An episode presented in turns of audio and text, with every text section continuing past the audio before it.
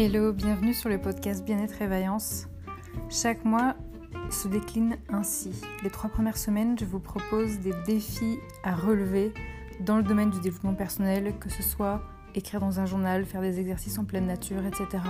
Et la dernière semaine, c'est comme selon le cycle menstruel de la femme, un moment où on a besoin de pause, de parler en profondeur d'un thème comme l'hypersensibilité, comme ce que c'est qu'une sorcière, etc.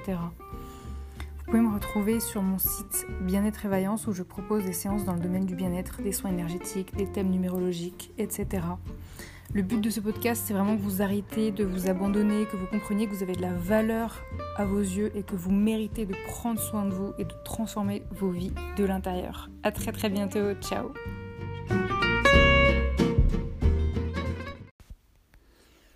Hello, bonjour, j'espère que vous allez bien. Alors j'avais envie de vous retrouver aujourd'hui pour vous parler du fait de faire le deuil de sa maman. Donc j'avais déjà fait un, premier épisode qui parlait de ce sujet. Je m'inspirais euh, d'un livre qui me tient euh, particulièrement à cœur et c'est un livre dont je vous reparlerai euh, par la suite. Mais là j'avais envie de faire un épisode sans m'inspirer d'un livre, en m'inspirant simplement de ce qui vient de moi directement. Et donc, on va parler de tout ça euh, en plusieurs étapes. Alors, donc j'ai mes petites notes euh, avec moi et en fait, euh, évidemment, au-delà du, chagrin, on va dire, immense qui s'empare de vous lorsque vous faites le, le deuil de votre maman, je vais aller beaucoup plus loin sur en fait toutes les conséquences indirectes que ça va impliquer du fait de perdre votre maman. Euh, je précise que, évidemment, euh, la première chose à faire quand on perd sa maman, c'est d'aller voir un psy. Alors, euh, un psy, ça veut dire quoi? Bah, Ça peut être un psychologue ou un psychiatre ou un psychanalyste. Enfin, en fait, vous trouvez la personne que vous souhaitez, la personne qui, qui vous convient le mieux. C'est-à-dire que euh, peut-être que la première fois, vous allez vous dire ouais, bon, voilà, c'est un psy, quoi. Donc ça, ça n'a aucun intérêt. Hein. Si, la personne fait juste euh, son boulot de psy de manière euh, totalement banale, bon, ça n'a pas vraiment d'intérêt. Quand vous allez plus loin et que vous allez trouver quelqu'un qui va transformer votre vie, qui va vous dire des choses que personne ne vous avait dites auparavant, qui va euh, vous permettre d'avoir des déclics incroyables, et ben voilà, ça c'est cette personne qu'il va falloir continuer d'aller voir parce que vous aurez un bon feeling avec elle, parce que vous la sentez bien, parce qu'elle, elle vous parle vraiment. Voilà, donc n'hésitez pas à vous tromper au début, hein, à aller voir des psys qui servent à rien au début, parce qu'en fait c'est comme ça qu'on avance petit à petit, jusqu'à ce que vous trouviez vraiment la psy qui euh, a un impact sur vous euh, positif.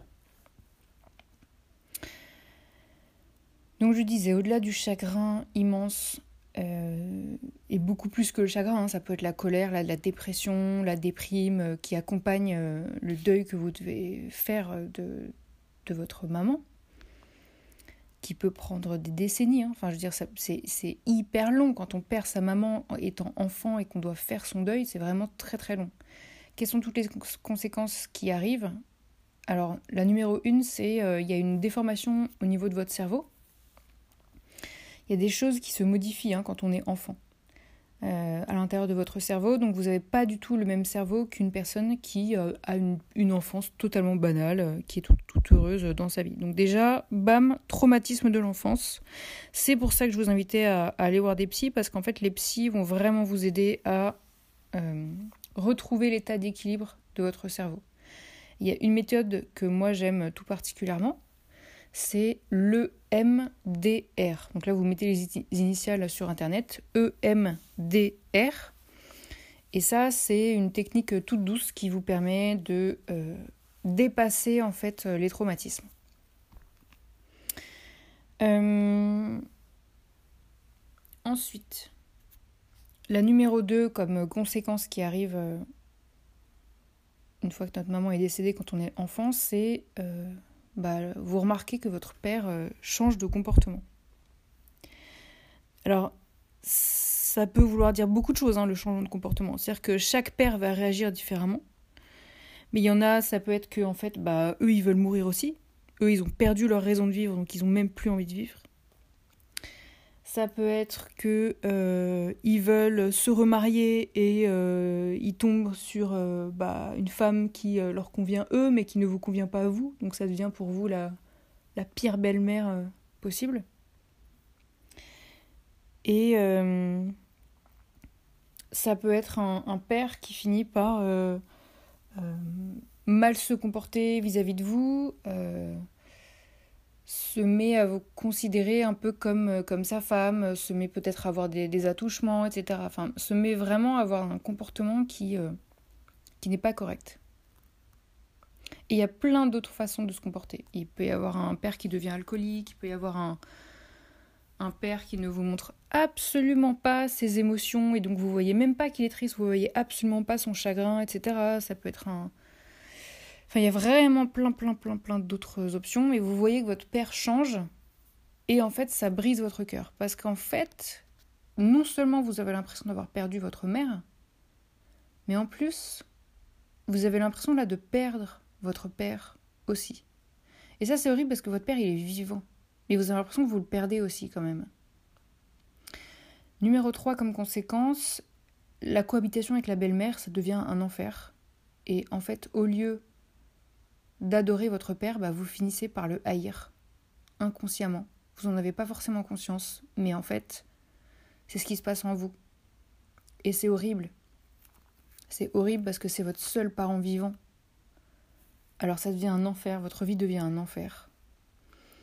Numéro 4, vous pleurez toutes les larmes de votre corps. Quand je dis toutes les larmes, c'est-à-dire que euh, après cette phase où vous allez vraiment pleurer toutes les larmes de votre corps pendant des années et des années face à votre père qui devient complètement hermétique et incompréhensif, face à toutes les douleurs que vous ressentez, des années après, vous avez peut-être l'impression qu'en fait vous ne pleurez plus du tout. Pourquoi? Bah Parce que cette période d'adolescence et de, de jeune vie d'adulte a été tellement dure que c'est comme si vous aviez vidé votre corps de tout le stock de larmes que vous aviez en vous. Du coup, quand vous êtes adulte, peut-être que vous avez même plus de larmes en vous parce que vous avez trop versé en fait. Vous avez trop pleuré. Numéro 5, vous vous renfermez dans votre coquille. Personne ne vous comprend et personne ne vous soutient. Vous intériorisez toutes vos frustrations, votre désespoir, votre colère, à tel point que vous finissez par somatiser. Somatiser, ça veut dire que vous avez des problèmes de santé euh, qui sont liés à des problématiques émotionnelles. Donc euh, quand on intériorise trop, c'est-à-dire qu'on garde tout en soi au lieu de dire euh, non mais papa là moi je me sens pas bien, je me sens frustrée, je me sens triste, je me sens ça me fait du mal quand tu dis ça, etc. Ben, en fait vous gardez tout en vous. Et là vous pouvez avoir des problèmes de digestion, d'épilepsie, d'acné et plein d'autres soucis à cette période-là, qui est une période super dure.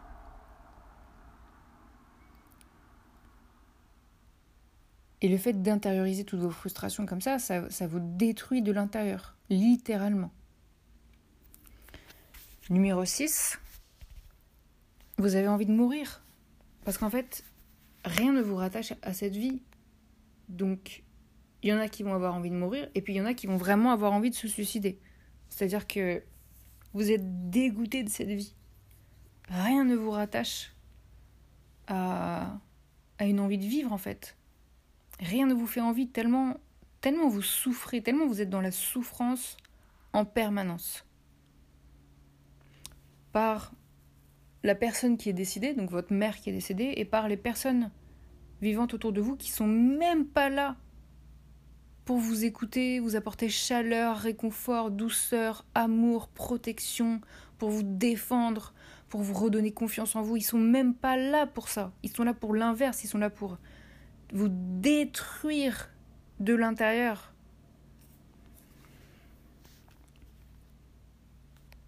Numéro 7, vous perdez totalement confiance en vous, vous ne vous sentez plus du tout euh, légitime. Vous avez l'impression que votre voix euh, n'a aucun intérêt, que ça, ça vaut même pas la peine de parler, puisque de toute façon personne ne vous écoute.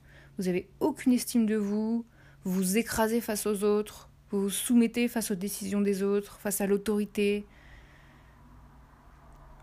et peut-être que vous êtes dans un collège ou un lycée qui n'aide pas. Peut-être qu'il y a des élèves qui, euh, sans, vous insulter ou sans être méchants directement avec vous, mais ont peut-être un, comportement qui vous éloigne ou qui vous méprise un peu ou, qui fait que en fait vous ne faites pas partie des, élèves populaires du lycée, etc. Et, et vous vous sentez pas du tout euh, inclus. Donc ça c'est dur aussi. Numéro 8, vous vous soumettez à l'autorité de votre père au lieu de lui faire face. Bah, parce que pour plusieurs raisons, hein, vous avez peur, vous vous sentez pas le courage de parler, puisqu'on vous a jamais appris à parler. Et vous êtes trop timide pour ça, ou trop sensible, ou trop introverti, et c'est trop douloureux pour vous. Et puis, vous vous sentez prisonnière de ses ordres. Il vous donne des ordres, vous devez obéir, parce que sinon il va encore plus vous engueuler, et encore plus vous rejeter. Et c'est l'enfer. Numéro 9, votre père vous juge, vous critique, vous gronde, hausse le ton, vous manque de respect. Et en fait, il fait tout pour vous mettre des bâtons dans les roues, au lieu d'être le père que vous auriez aimé, qui aurait été là pour vous encourager, vous féliciter, vous aimer très fort, vous protéger, vous comprendre, vous soutenir, etc. Numéro 10, non seulement vous devez faire le deuil de votre mère décédée, mais en plus vous devez faire le deuil du père idéal que vous n'aurez jamais. Et alors ça c'est hallucinant parce que c'est comme si vous deviez faire deux deuils, alors que le premier, bah, ça paraît logique puisque votre mère est décédée, le deuxième, vous devez faire le deuil de votre père alors que votre père est encore vivant. Donc c'est fou, c'est complètement fou. Numéro 11. Niveau affectif, vous êtes en manque d'amour comme jamais. Donc autant dire que niveau relations amoureuses, sexuelles et amicales, c'est le chaos. Vous êtes différente, hein bah, de toute façon, comme vous avez perdu votre mère très très jeune, euh, forcément vous êtes une personne différente.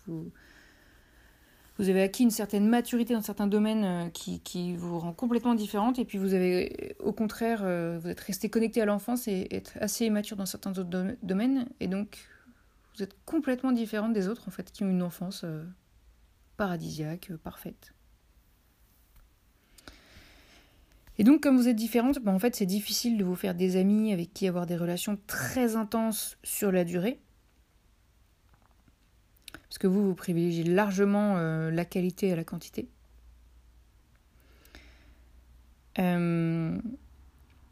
et en couple, ben, en fait, vous ne trouvez pas d'homme suffisamment mature parce que dans votre inconscient, vous recherchez euh, un homme qui serait à la fois votre meilleur ami, votre amant, et puis aussi qui incarnerait euh, comme le rôle de votre père et le rôle de votre mère.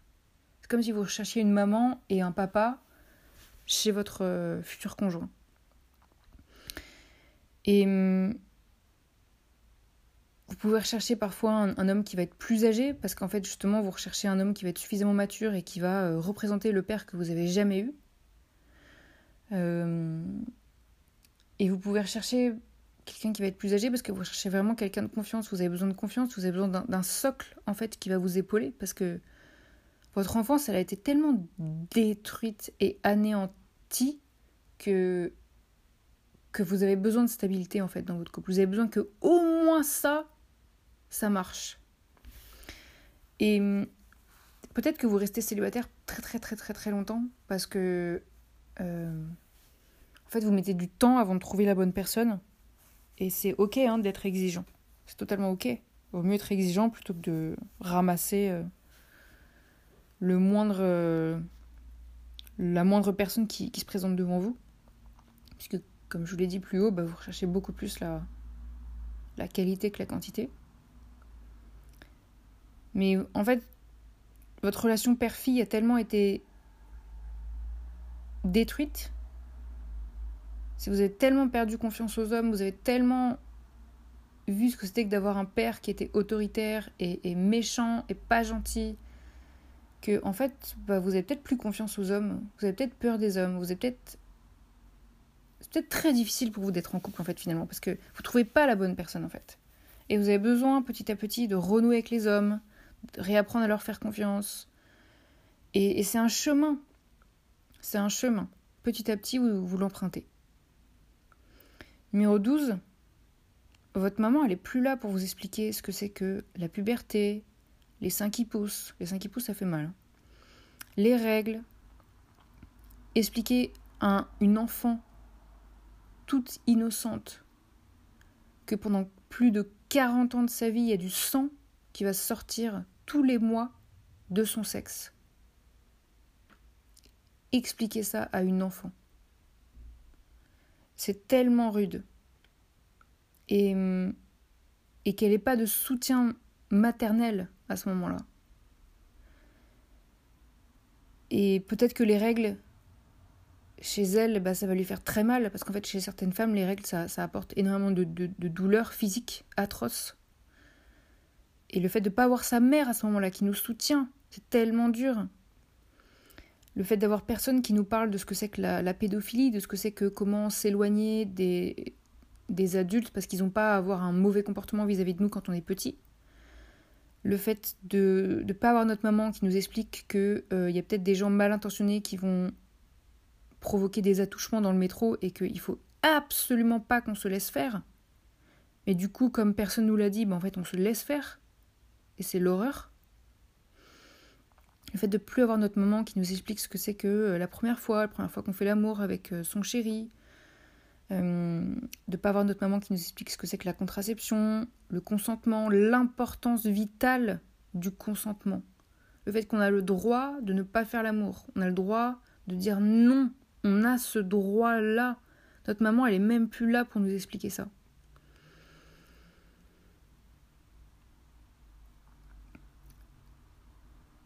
Et le fait de savoir comment fonctionne la jouissance de la femme, parce que notre sexe est tellement caché à l'intérieur de nous qu'en en fait on, ne sait même pas comment ça fonctionne. On peut mettre euh, mais des années avant de jouir pour la première fois tellement on ne comprend pas. Et le fait de, de subir des douleurs à chaque rapport sexuel, c'est l'horreur. Le fait d'être complètement perdu, de perdre espoir, de se dire mais de toute façon j'y arriverai jamais. D'avoir personne pour nous expliquer comment s'épiler de la bonne façon. Euh, parce que, euh, par exemple, la cire, la cire c'est beaucoup mieux que euh, le rasoir. La cire ça permet que petit à petit les poils ne repoussent plus et repoussent de manière extrêmement fine et donc ça nous permet bah, d'avoir des jambes de plus en plus féminines, etc. Alors que le rasoir, ça nous détruit, quoi. Le fait que notre maman ne soit plus là pour nous expliquer comment nous maquiller, qu'elle ne soit plus là pour nous expliquer des notions de féminité, ce que c'est que la féminité, la coquetterie, d'avoir un style, un style vestimentaire, d'être voilà une, femme qui s'incarne, qui s'assume, qui a le droit, si elle veut, de ne pas porter de soutien-gorge, qui a le droit de s'habiller comme elle veut, qui est libre, et de, sentir qu'en fait on s'habille comme un sac, qu'on se maquille même pas, qu'on sait même pas comment se maquiller, qu'on sait même pas comment se coiffer, parce qu'en fait personne ne nous l'a expliqué. Numéro 13, euh, se retrouver la, seule fille de la famille et ne pas savoir comment connecter à son féminin intérieur, c'est-à-dire comme votre mère n'est plus là et que votre père il est là juste pour vous critiquer, bah vous avez du coup beaucoup plus tendance à être dur vis-à-vis de vous, à être critique vis-à-vis de vous, à être insatisfaite, à être perfectionniste, à penser que vous en faites jamais assez et être presque méchante vis-à-vis de vous et très critique, au lieu d'être douce, au lieu de reconnecter à votre féminité intérieure qui est votre douceur, votre bienveillance, le fait d'être capable de vous encourager vous-même d'être douce vous-même vis-à-vis de vous. 14. Peut-être que vous n'avez pas envie d'avoir d'enfant. Parce qu'en fait, votre enfance, elle a été tellement détruite que vous finissez par vous dire mais mais quelle horreur en fait. Mon enfance a été tellement catastrophique. Mais à quel moment j'aurais envie de faire subir ça à un autre enfant en fait? Et peut-être que tout simplement, vous n'avez même pas envie de prendre de responsabilité. Pour vous, le fait d'éduquer un enfant, ça représente tellement de responsabilité que là, vous en avez pas du tout envie. Pas du tout. Et, hum, c'est ok. Vous avez le droit de ne pas avoir envie d'avoir des enfants, c'est totalement ok. Numéro 15. Avoir peur de votre père et une colère infinie contre lui. Et même mettre des années voire plus d'une décennie, avant de réaliser en fait tout le mal qu'il vous a fait et toute la souffrance que ça a engendré chez vous. Pourquoi vous mettez autant d'années avant de le réaliser? Mais parce que avant, en fait, inconsciemment, vous le défendiez et puis vous osiez pas entrer en conflit avec lui parce que c'est votre seul parent vivant. Donc vous aviez super peur qu'il meure aussi, inconsciemment. Et donc vous n'aviez pas du tout envie de rentrer dans un conflit euh, ouvert avec lui. Donc il vous faudra peut-être des années avant de laisser éclater ce conflit et d'avoir une période de votre vie où, où vraiment vous entrez, vous osez entrer en conflit avec lui parce que parce que en fait c'est c'est le bon moment pour vous et c'est le moment de d'oser vous affirmer et d'arrêter de subir sa, méchanceté, son autorité, son manque de gentillesse, etc. Au contraire, de venir chercher la guerrière qui est en vous. Numéro 16. Le fait de ne pas connaître sa mère, de ne pas savoir en fait quel métier elle faisait, quels étaient ses défauts, ses qualités, ses plus grandes peurs, ce qui l'a passionné dans la vie. Le fait de voilà, votre mère décédée quand vous étiez tellement jeune qu'en fait vous vous connaissiez même pas votre mère, vous n'avez même pas appris à la connaître. Et puis de toute façon, vous n'avez pas tant de souvenirs que ça d'elle.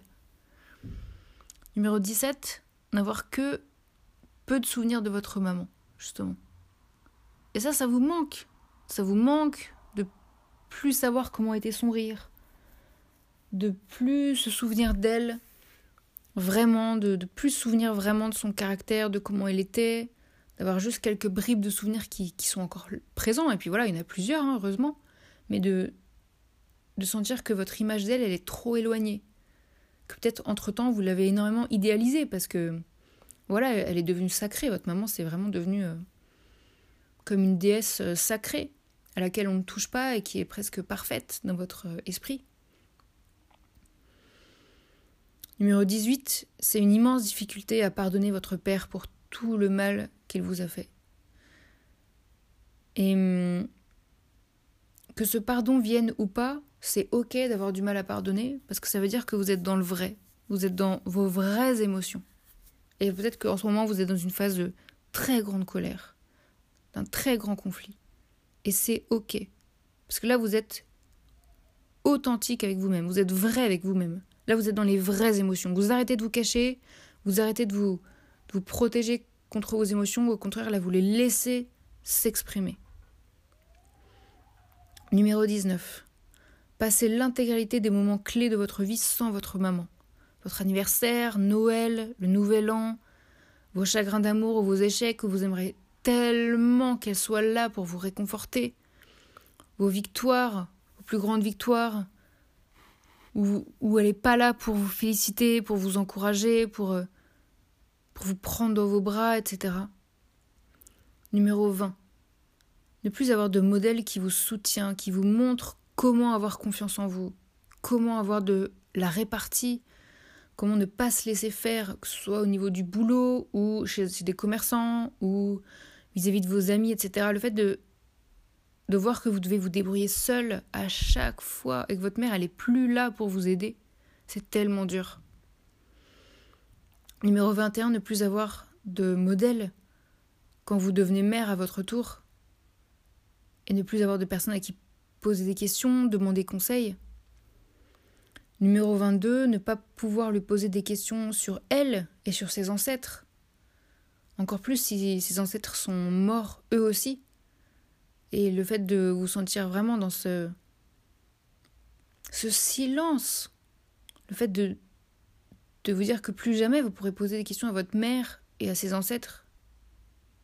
Et ça fait comme une non-transmission des mémoires familiales de ce côté-là et un immense silence. Alors que peut-être que vous aimeriez avoir des réponses à vos questions. Et puis en savoir plus sur sa famille, c'est aussi en savoir plus sur soi. Alors peut-être que vous allez chercher les réponses ailleurs, que vous allez demander à d'autres ancêtres qui sont pas dans sa lignée directe, mais qui font quand même partie de sa famille, des tantes éloignées, etc pour poser des questions, des grandes tantes éloignées, des, cousins éloignés, etc. 23. Avoir des peurs liées au manque, peur de manquer d'argent, de manquer d'amour, d'être rejeté si vous osez vous exprimer, etc. Parce que vous êtes tellement en manque de votre maman que vous avez la peur que d'autres manques viennent se rajouter à ce manque-là. Numéro 24. Être rejeté un nombre incalculable de fois par votre père, viré du foyer familial, viré de ses anniversaires, non invité à des événements familiaux, empêché de voir vos frères et sœurs. Et votre père qui exprime bien à quel point il respire enfin et il se sent tellement mieux depuis que vous êtes parti du foyer familial, depuis qu'il vous a viré. Donc c'est vraiment le fait de sentir que vous avez mais aucune valeur aux yeux de votre père. Aucune valeur, qu'il est mieux sans vous, que limite euh, si vous mouriez, mais il fêterait ça tellement il serait content quoi. Numéro 25. Avoir plusieurs blessures en fait. La blessure d'abandon, de rejet, d'injustice. Le fait de vous dire mais pourquoi, comment j'ai pu subir tout ça? J'ai tellement injuste, c'est tellement injuste, j'ai tellement pas eu le, le père qu'il me fallait. Alors la blessure de l'humiliation, quand il vous engueule devant tout le monde.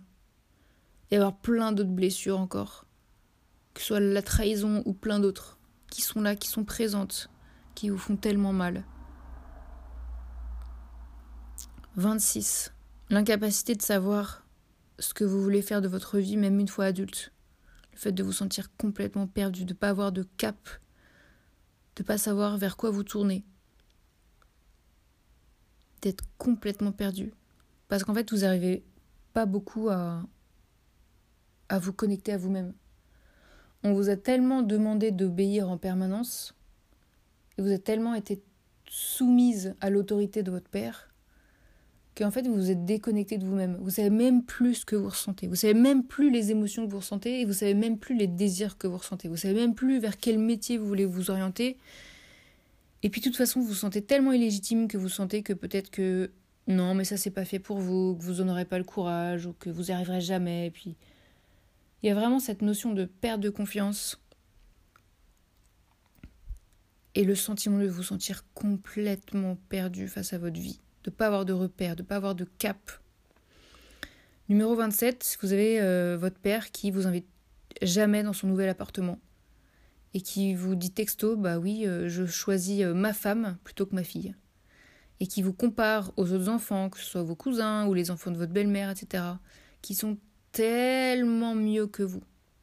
Donc l'outil de, comparaison, c'est un outil qui est, violent en fait, hein, quand, on, quand on vous compare par rapport aux autres et qu'on vous fait comprendre que les autres sont tellement mieux que vous. Les autres ont tellement le comportement idéal par rapport à vous, etc. Ça, ça vient redétruire encore votre niveau d'estime de vous et votre niveau de confiance en vous. Je me suis arrêtée à 27, mais évidemment, il y avait tellement d'autres choses à dire il y a tellement d'autres euh, traumatismes en fait qui viennent s'ajouter au simple fait que votre maman soit décédée. Donc ça, en fait, le fait que votre maman décède, ça entraîne des tonnes et des tonnes d'autres traumatismes par la suite.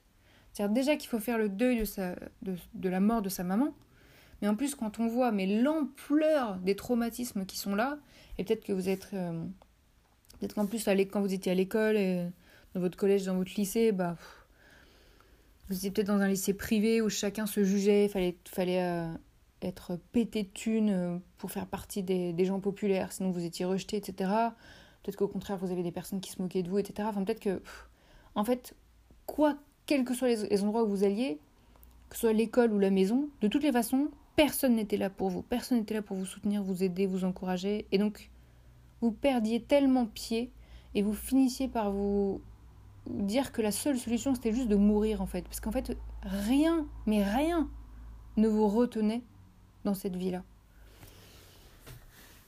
Moi j'ai envie de vous dire, si vous avez perdu votre mère quand vous étiez jeune, que euh, en fait un deuil, ça se surmonte petit à petit je ne sais pas si on arrive à le surmonter à 100%, mais peut-être à 90%, peut-être à 95%. Et Il y a plein d'étapes magnifiques par lesquelles on peut passer, euh, des étapes de guérison, des étapes de prise de conscience, des étapes, de, des étapes euh, que ce soit au niveau émotionnel, énergétique, psychique, euh, mental, etc. Il y a tellement de choses à faire. Moi, je vais clairement en séance vous aider à exploser vos croyances limitantes, à les dépasser pour les remplacer par des croyances qui vous font du bien, qui vous nourrissent de l'intérieur, qui vous parlent. Je vais vous aider à reconnecter à la femme guerrière qui est en vous, qui a clairement envie de s'exprimer et de ne pas se laisser faire, et qui a une totale confiance en vous. J'ai envie de vous aider à euh, reconnecter à l'estime de vous, à, au sentiment de vraiment ressentir que vous avez de la valeur à vos yeux, de renouer avec votre confiance en vous. Et j'ai envie de vous aider à reconnecter au fait que vous savez très bien que en fait votre voix elle compte. Vous avez le droit de vous exprimer. J'ai envie de vous aider à, vous permettre de, de vous connaître en profondeur grâce à des outils que je vais utiliser avec vous en séance. C'est hyper important de se connaître, de ne pas être complètement perdu sans repère, mais au contraire de se connaître en profondeur, de savoir quels sont les critères qui sont rédhibitoires pour votre bonheur, vos talents, vos objectifs de vie, comment vous vous comportez, comment vous pensez, comment vous interagissez avec les autres, etc. Tous ces critères-là sont indispensables pour évoluer dans votre vie. Vous ne pouvez pas euh, marcher comme ça euh, dans votre vie en étant complètement ignorante de vous-même. C'est pas possible en fait. Puisque vos parents, ils seront pas là pour vous aider à vous connaître. Donc maintenant, c'est à vous de faire ce travail-là. Et vous pouvez le faire.